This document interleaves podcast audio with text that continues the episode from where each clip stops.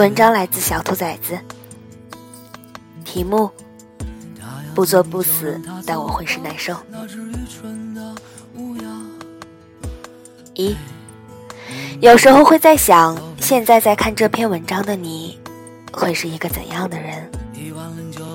二，刚毕业那会儿没有工作，每天的生活就是在屋子里吃了睡，睡了吃。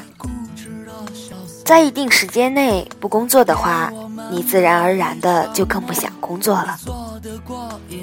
那时候也变得有些抑郁，常常很多天不出门，唯有游戏能让我稍微喘口气。常常责备自己，却又深陷泥潭，懒得去挣脱。这种情况持续了好几个月，让人想起来也会皱眉。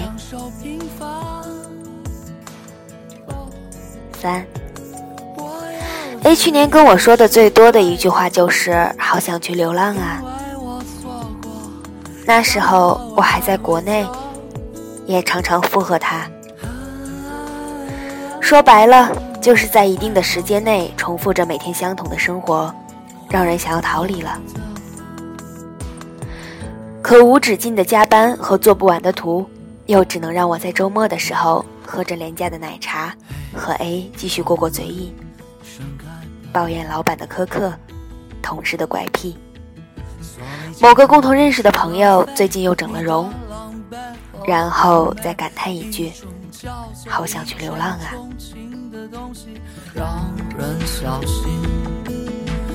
我说对了就对了，哪来的那么多矫情？我要的不是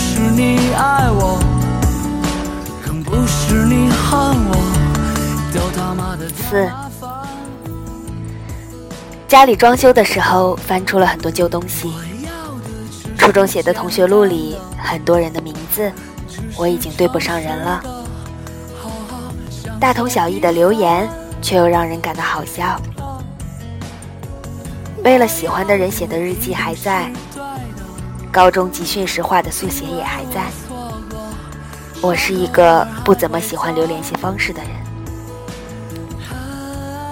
上了高中会把很多不联系的初中同学删掉，上了大学又把高中不联系的同学删掉，就连通讯录里也只有不到十个人的号码。这里面还包括父母的电话。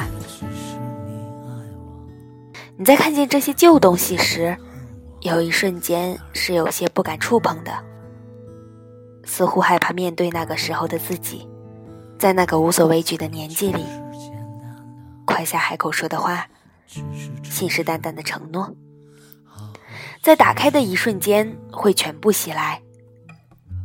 这种感觉真不好受。因为我错过，伤口偶尔还会疼。